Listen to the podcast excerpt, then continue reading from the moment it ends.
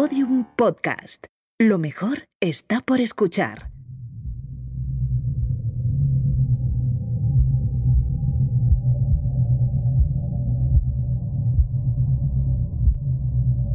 ¿Sabías que el sistema de lactancia de los cerdos solo puede ser calificado como inteligente? ¿Quiénes son los máximos expertos mundiales en cultura animal? ¿Hasta qué punto hemos asimilado que no somos los únicos animales que juegan, pescan, cazan o hacen regalos? ¿Cómo son los lenguajes no humanos?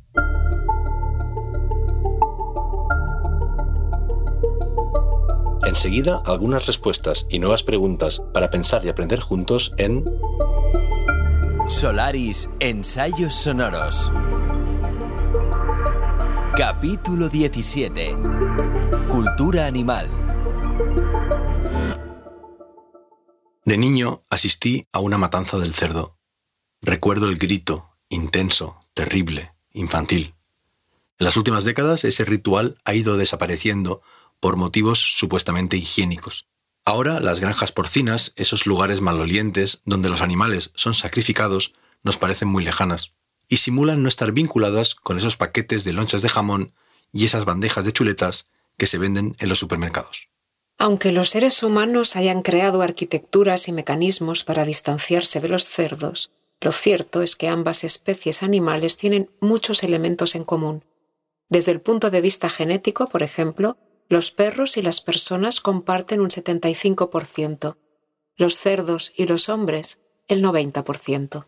El embarazo de una cerda es mucho más corto que el de una mujer. Dura, por lo general, tres meses, tres semanas y tres días. Pero en el tramo final experimenta el mismo impulso que viven muchas mujeres en el último trimestre de gestación, el llamado síndrome del nido. Tanto las hembras de jabalí como de cerdo doméstico, en ese momento, utilizan cualquier material a su alcance para construir ese espacio protector. Ramas, cubos, piedras, mangueras, lo que encuentren para nutrir el nido en que refugiarse durante los primeros días posteriores al parto. Nacerán entre 8 y 12 lechones, de cerca de un kilo de peso cada uno. Para sobrevivir tendrán que compartir calor corporal. Para ganar inmunidad y peso deberán mamar. Les guía el olor hacia los pezones, y prácticamente la primera vez que maman ya queda asignado un orden que se mantendrá durante toda la lactancia. Como dice Matt Wyman en El ingenio de los cerdos, ese sistema se conoce como fidelidad de la ubre. Sus características solamente pueden ser definidas como inteligentes.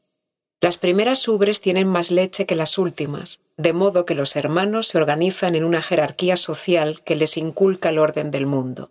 Aunque al principio la madre se comunique con ellos a través del olor, pronto empieza a hacerlo mediante gruñidos. Les da la orden de comer. Ellos aprenden a responderle.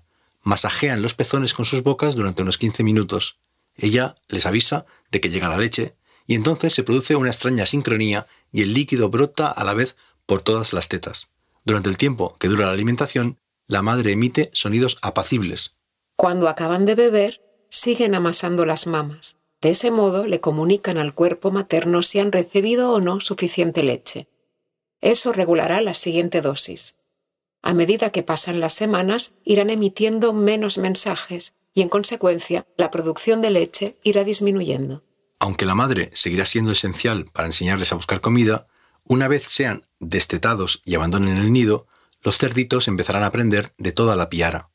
Los cerdos adultos les enseñarán cómo excavar, qué se puede o no comer, cómo se resuelven los problemas, en fin, la cultura de esa comunidad porcina. Madre mía.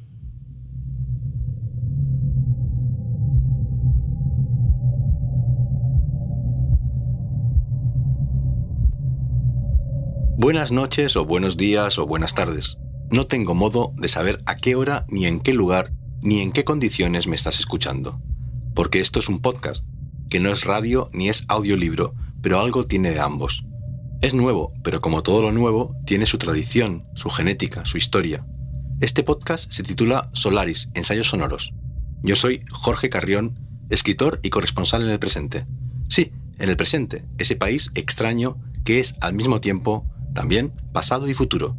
Y ella es ahora vosotros, corresponsales en el futuro. Encantada o encantades. Digamos que somos algoritmos de voz y les compañeras de Jorge en esta aventura. Madre mía. Eso, madre mía. En cada capítulo de este podcast examinamos aspectos de nuestra realidad que muy probablemente sean la vanguardia de lo porvenir. Lo hacemos con nuestros corresponsales y contigo. Vamos a pensar juntos, vamos a ensayar juntos, vamos a aprender juntos. Buenas noches o buenos días o buenas tardes.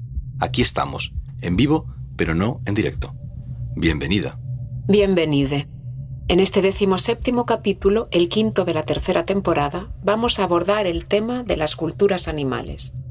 El ser humano ha querido creer durante milenios que poseía la única cultura del reino animal, pero la ciencia ha demostrado que el resto de las especies también poseen sus formas de lenguaje, de sociabilidad y de transmisión cultural. Ya hemos hablado en este podcast sobre la inteligencia vegetal o de los pulpos. Ahora nos centramos en cómo los insectos, las aves o los mamíferos construyen familias, grupos, comunidades complejas, cómo se comunican entre ellos, cómo cultivan sus legados. Vamos a pensar en todo eso juntos, durante los próximos minutos, en un ensayo que nos conducirá desde las piaras hasta los xenotransplantes, pasando por Jane Goodall, Carl Safina, los primates africanos, la gran orquesta animal que se forma en los ecosistemas de todo el mundo, la dimensión más luminosa de las manadas de elefantes y la dimensión más oscura de las culturas humanas.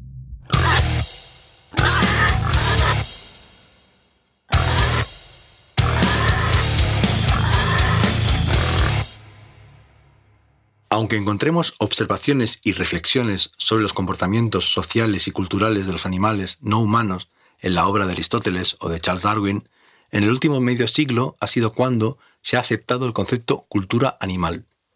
Una cultura que se enseña, que pasa de padres a hijos. Y de madres a hijes. Que no se aprende por vía genética, sino por vías pedagógicas, que incluyen tanto lecciones como cuidados. En el caso de los cerdos, la construcción del nido o la transmisión de qué se puede o no comer sería transmisión cultural. El proceso biológico de la alimentación, en cambio, sí responde a la genética. and then I saw this black shape hunched over a termite mound.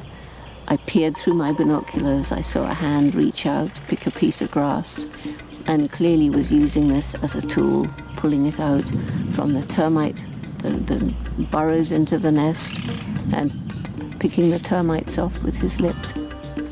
And that was what was supposed to make us most unique at that time. Humans and only humans use and make tools. We were defined as man, the tool maker. And so now we have to redefine man, redefine tool, or accept chimpanzees as human. Jane Goodall, la primatóloga más famosa del mundo, explica así su momento eureka, cuando vio a un chimpancé usando una rama como instrumento para cazar o pescar termitas. Y pensó, hay que cambiar lo que entendemos por herramienta o lo que entendemos por ser humano. Esos descubrimientos en Tanzania, durante la década de los 60, han creado un mito de origen de la conciencia humana sobre la cultura animal. Pero, en realidad, desde finales de los años 40, el científico japonés Kinji Imanishi y su equipo ya habían constatado que las costumbres de las diferentes comunidades de macacos de la isla eran distintas. Algunas, por ejemplo, lavaban los tubérculos antes de comérselos. Cuando en 1973 recibieron el Premio Nobel de Medicina, Carl von Frisch, Konrad Lorenz y Nicolas Tinbergen por sus trabajos sobre el lenguaje danzado de las abejas, los rituales de los peces, la etología o ciencia del comportamiento animal recibió un impulso definitivo. Otro hito importante fueron los estudios del primatólogo holandés Frans de Waal, quien en los años 80 y 90 explicó la política que rige los grupos de chimpancés, cómo se articulan los grupos y las familias, cómo llegan incluso a declararse la guerra o a firmar la paz, hasta qué punto sus formas de empatía pueden ser modelos para la nuestra. Madre mía. Aunque todo empezara con las comunidades de chimpancés, gorilas o babuinos, desde esa misma época se ha ido constatando que los comportamientos sociales y culturales se encuentran en todos los ámbitos del reino animal. Los individuos de los grupos de cetáceos se comunican entre ellos vocalmente. Los dialectos locales también son comunes entre las aves.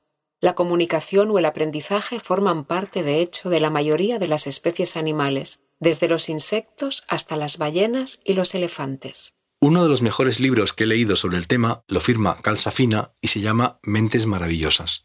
El punto de partida es el siguiente. Leo. Solamente los humanos tienen mente humana, pero creer que solo los humanos tienen mente es como creer que, como solo los humanos tienen esqueleto humano, solo los humanos tienen esqueleto. El problema es que podemos ver los esqueletos de los elefantes, pero no sus mentes, pero podemos entenderlas a través de la observación. Así se revelan las familias de paquidermos con sus lazos afectivos, amorosos, con sus formas de canto y comunicación, con sus identidades individuales, con su memoria de grupo y sus mecanismos de duelo.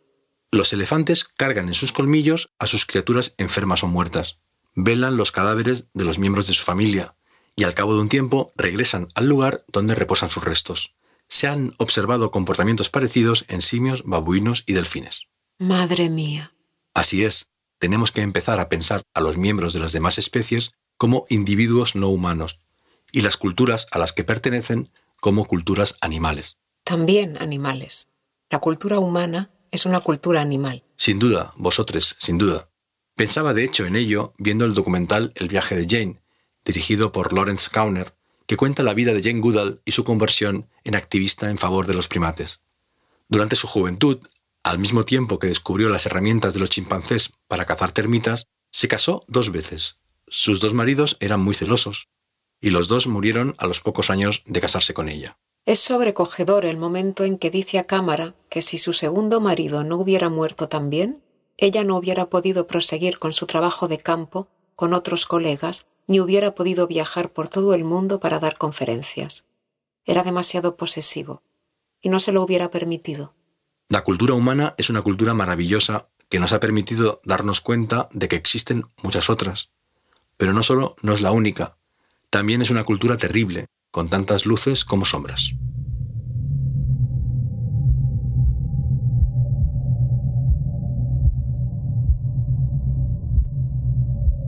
En la parte central de cada capítulo de Solaris Ensayos Sonoros, vosotros y yo damos la palabra a nuestros corresponsales en ámbitos absolutamente contemporáneos. En el capítulo de hoy contamos con la sabiduría de Laura Fernández, nuestra corresponsal en ficción especulativa, y de Eloy Fernández Porta, nuestro corresponsal en sociología de las emociones. Laura, ¿cómo ha tratado la ciencia ficción las culturas e inteligencias animales? Querido Jorge, la manera en que la ciencia ficción ha tratado toda posible cultura o inteligencia animal dice mucho de nuestro miedo a lo desconocido o de nuestra inseguridad como especie. Pierre Boulle invirtió los papeles entre nosotros y los simios en su famoso El planeta de los simios. Si en el clásico protagonizado por Charlton Heston un grupo de astronautas viajaba a un futuro en el que la Tierra había quedado en manos de los simios, en la novela una pareja de periodistas aterrizaba en un planeta en el que los simios eran los que habían evolucionado, no nosotros. El mensaje es el mismo, el miedo a perder el trono, algo de lo que se jactó Douglas Adams en su famosísima Guía del Autoestopista Galáctico. Adams da por hecho que el ser humano ha perdido el control, que lo perdió hace mucho. Dice que los ratones son los seres más inteligentes del planeta. En algún lugar toman notas de todo lo que hacemos, o hacíamos, porque la tetralogía arranca con la destrucción de la Tierra. Los delfines, la segunda especie más inteligente del planeta, llevaba tiempo advirtiéndonos de que iba a construirse una autopista espacial que iba a acabar con la Tierra. Pero nosotros no supimos descifrar lo que sus agentes, los delfines que se prestaban a saltar en acuarios, trataban de decirnos. Douglas Adams, zoólogo aficionado, incidía en lo ridículo del ser humano. Lo mismo hacía, pero colocando un espejo ante nosotros, su maestro Robert Sheckley, Sheckley inventó un planeta en el que los dinosaurios habían evolucionado hasta convertirse en aburridos oficinistas en su novela Dimensión de Milagros. Al contemplar lo que podría haber sido de ellos, les compadecemos a la vez que compadecemos nuestra a veces absurda existencia. Es decir, para la ciencia ficción, la inteligencia animal es sinónimo de amenaza o de un inevitable compañerismo, Jeff Noon y Jonathan Lethem han escrito novelas protagonizadas por animales antropomórficos que conviven con los seres humanos y sus vidas son tan miserables como las nuestras. Esto es, estamos todos en el mismo barco. Gracias, Laura. Eloy, ¿cómo interpretas la presencia de las mascotas y los animales domésticos en los hogares de nuestra época? La mascota es un símbolo de carne al que hemos asignado significados diversos y necesariamente contradictorios. Marmé deseaba una mujer que fuera como un gato paseando entre los libros, un sueño sexista de domesticidad controlada. Pero toda mascota fue o puede llegar a ser una bestia, peor aún que los animales salvajes. Así es como imaginaba Edgar Allan Poe a su gato negro, como el siniestro receptáculo de todos los bajos instintos. Convivir con un animal amaestrado implica aceptar esa dualidad entre lo hogareño y lo inhóspito, entre el saludo eufórico del perro cuando su amo llega a casa y la certeza, señalada por John Berger, de que las mascotas no nos ven de verdad, porque ningún animal confirma al hombre, ni positiva ni negativamente.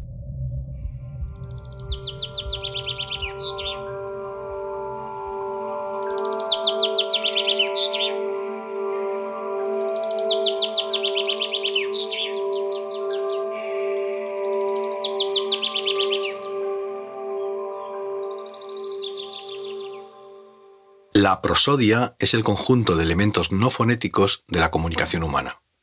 Tiene que ver con el ritmo o la entonación, con el llanto, con el grito, con el compás del corazón. Todos los seres humanos, de todas las culturas y edades, reconocen, por ejemplo, al instante que lo que se está cantando es una nana. No es casualidad que la mayoría de los instrumentos musicales emitan sonidos de entre los 200 y los 3000 hercios. Es el rango de las frecuencias de la voz de una hembra humana adulta. El origen de la prosodia es prehumano y por tanto nos conecta con el resto de los animales. Pero la humanidad siempre ha buscado lo que la diferencia, lo que no la asemeja a las demás especies. Por eso se ha repetido siempre que el lenguaje es exclusivamente nuestro. Pero lo cierto es que los animales no humanos no solo emiten sonidos generales para anunciar su llegada, para reclamar atención o para anunciar peligro muchos son capaces de expresar su excitación positiva o negativa respecto a lo que están haciendo, o de definir el tipo concreto de amenaza. Poseen, digamos, léxico, y el orden de las diferentes, digamos, palabras varían según el significado de lo que quieren expresar. Es decir, poseen también una suerte de sintaxis que estamos aprendiendo a descifrar. Con ayuda algorítmica. Ese lenguaje sonoro se produce tanto en la superficie terrestre o en el aire en contacto con la atmósfera como en los mundos subacuáticos. Y va más allá. Lo olfativo, lo visual, lo eléctrico o lo ultrasónico también intervienen en los sistemas de comunicación de millones de especies. La gestualidad es común a todos los grandes simios. Les seres humanos compartís al menos 36 gestos concretos con los chimpancés, los gorilas o los bonobos. La musicalidad, al igual que la belleza, no es ajena al mundo animal. Y no me refiero solamente al canto de los pájaros, que tal vez sea la expresión de belleza más conocida y valorada. Me refiero también al canto de los peces o de los anfibios. El canto es mucho más antiguo que la humanidad o que los mamíferos. Es más antiguo que el córtex frontal. Es probable que esté bajo el control del complejo reptiliano, en el nivel de lo inconsciente, que es el nivel de las emociones directas.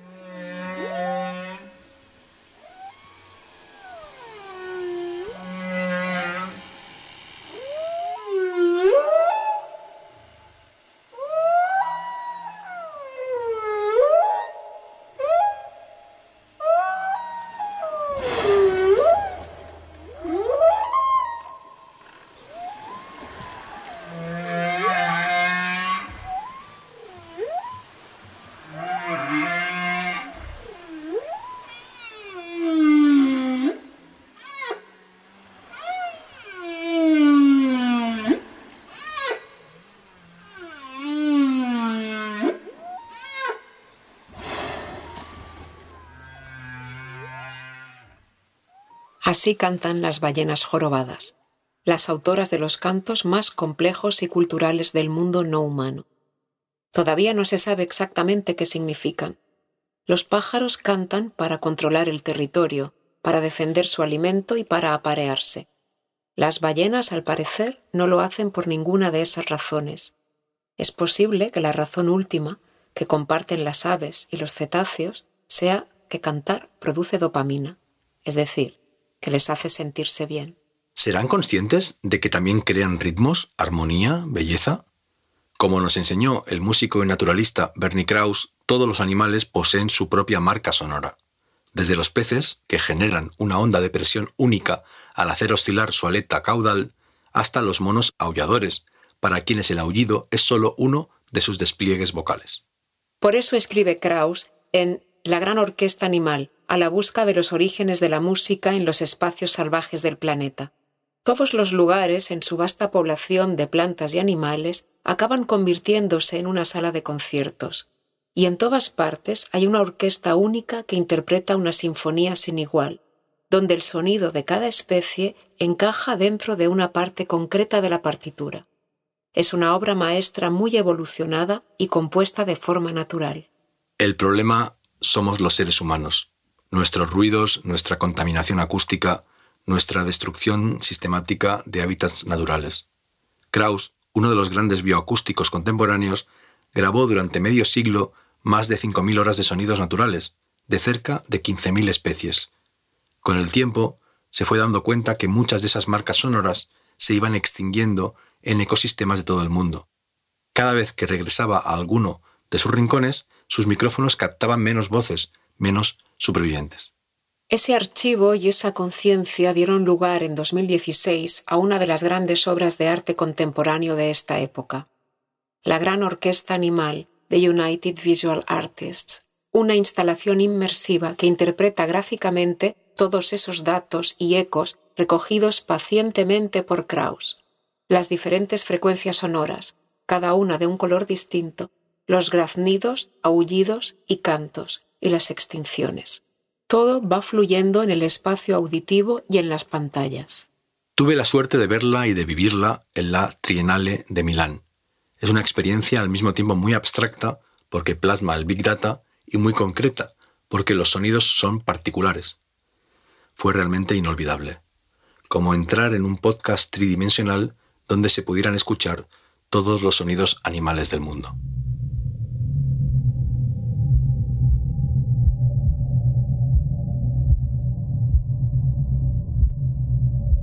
Detrás de cada capítulo de Solaris, Ensayos Sonoros, hay una extensa bibliografía, filmografía y hasta seriegrafía. Empezaremos a acabar este penúltimo capítulo de la tercera temporada con algunas recomendaciones textuales y audiovisuales.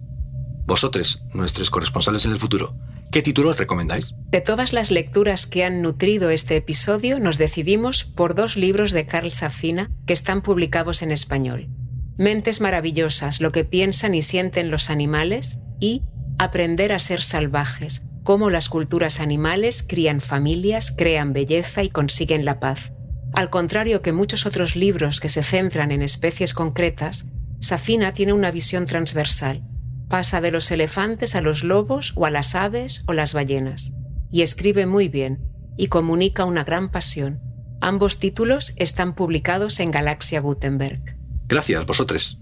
Yo recomiendo dos capítulos de podcast que expanden el guion de este episodio de Solaris hacia otras direcciones. Por un lado, Sandra Sueña Bosques, de Radio Ambulante, que cuenta la historia de Sandra, la orangutana del Zoológico de Buenos Aires que fue declarada por los tribunales persona no humana y ser sintiente. Y por el otro, The Artists of the Animal Kingdom, de BBC Earth, que trata sobre la belleza y la ingeniería que generan muchas especies animales. Me hizo recordar aquel día, paseando por Ushuaia en Tierra de Fuego, en que me encontré en medio de un riachuelo con una enorme estructura, súper compleja, fabricada por castores. Y en clave de ciencia ficción, ¿cuáles son las películas o series que has visto sobre hibridaciones humanas y animales? Laura Fernández, nuestra corresponsal en ficción especulativa. Es muy interesante la manera en que se trata lo animal y su relación con lo humano en True Blood, la serie de Alan Ball, el creador de A dos metros bajo tierra. Está ambientada en un mundo en el que los vampiros tienen partidos políticos y beben sangre sintética, pero no son únicamente los vampiros los que importan en la historia. Hay un mundo de seres cambiaformas, de hombres lobo y hombres pantera, e incluso hombres perro, que son a la vez ambas cosas, y que tienen su propia cultura y su propia microsociedad dentro de la sociedad. Es interesante de qué manera se adaptan en la serie a la vida en un planeta que les ignora.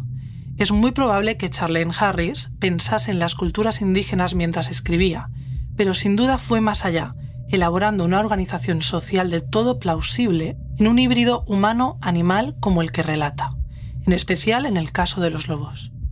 ¿Qué lecturas recomienda sobre la dimensión bestial del ser humano Eloy Fernández Porta, nuestro corresponsal en Sociología de las Emociones? Empiezo recomendando un ensayo de Akira Ripit, Electric Animal. En él se desarrolla una tesis muy atractiva.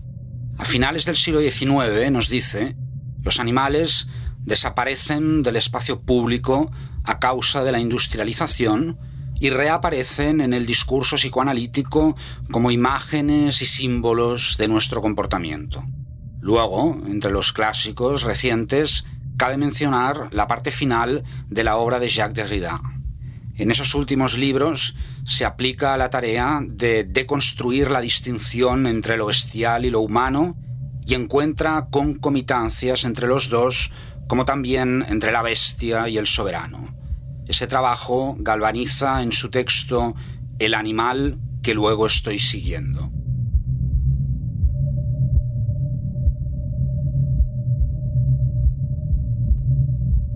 En el capítulo sobre bioinspiración mencionamos los trasplantes cardíacos que usan tejidos de otros animales, como los cerdos. Una de las preguntas que se formula la filósofa de la ciencia Vinciane Depré en el libro ¿Qué dirían los animales si les hiciéramos las preguntas correctas? es la siguiente. ¿Se puede vivir con un corazón de cerdo? En la respuesta, en forma de ensayo, habla del Gal-Co, un cerdo modificado genéticamente con la finalidad de que sus órganos sean tolerados por seres humanos. Escribe, se han invalidado, así lo escriben los investigadores, los anticuerpos xenogénicos que son responsables del rechazo del órgano transferido en el caso de combinaciones de especies. Esa operación es lo que se conoce como xenotrasplante. Madre mía. Ese tipo de experimentos está avanzando con gran rapidez, pero todavía no se están llevando a cabo con órganos completos. Existen precedentes. Hasta los años 60 se pensó que el chimpancé sería el donante perfecto de los seres humanos. Después se estudió al babuino. De hecho, en 1984 se trasplantó el corazón de uno en una niñita de 10 días que sufría hipoplasia ventricular. No le dio más que una semana extra de vida. En estos momentos, los chimpancés son quienes reciben los órganos de Galco para estudiar sus niveles de aceptación y de rechazo, mientras se dan pasos hacia la inclusión en un cuerpo humano. Se cierra un círculo simbólico y al mismo tiempo se abren muchas preguntas éticas. En la línea de pensadoras y escritoras que hemos seguido aquí en Solaris, como Donna Haraway y Lynn Margulis, Depre propone pensar ese tipo de relaciones entre especies como simbiogénesis, es decir, no como una donación forzada de órganos o una hibridación, sino como un acto de generosidad. Recuerda la etimología de senotrasplante, cuyo prefijo senos, que aparece por primera vez en la Ilíada, significa el extranjero. No el bárbaro, sino el extranjero, al que se le ofrece hospitalidad. La lengua común entre Galco y los humanos que acojan sus órganos no es el griego antiguo, sino el código genético, una lengua que la humanidad está empezando a hablar, editar y traducir. Hemos tardado siglos en descubrir cómo podemos leer la lengua que compartimos con el resto de seres pluricelulares e intervenir en ella. Hemos tardado siglos en darnos cuenta de que los demás animales también tienen cultura. Durante el siglo XXI probablemente veamos el desarrollo de las culturas algorítmicas que mucho tienen de humanas y por tanto también de animales. Y entenderemos mejor los intercambios que se dan entre los vegetales y los hongos. Madre mía, ¿los llamaremos también culturas? ¿Culturas vegetales? ¿Culturas micóticas? Que no se agoten nunca las preguntas. Buenos días, buenas tardes o buenas noches. No tengo modo de saber a qué hora me estás escuchando. Y buena suerte. La estamos necesitando. Solaris Ensayos Sonoros. Una producción de Podium Podcast creada, narrada y dirigida por Jorge Carrión. Dirección ejecutiva María Jesús Espinosa de los Monteros. Con Laura Fernández, corresponsal en ficción especulativa, y Eloy Fernández Porta, corresponsal en sociología de las emociones. Con la colaboración especial de Chantal Emé en el papel de vosotros.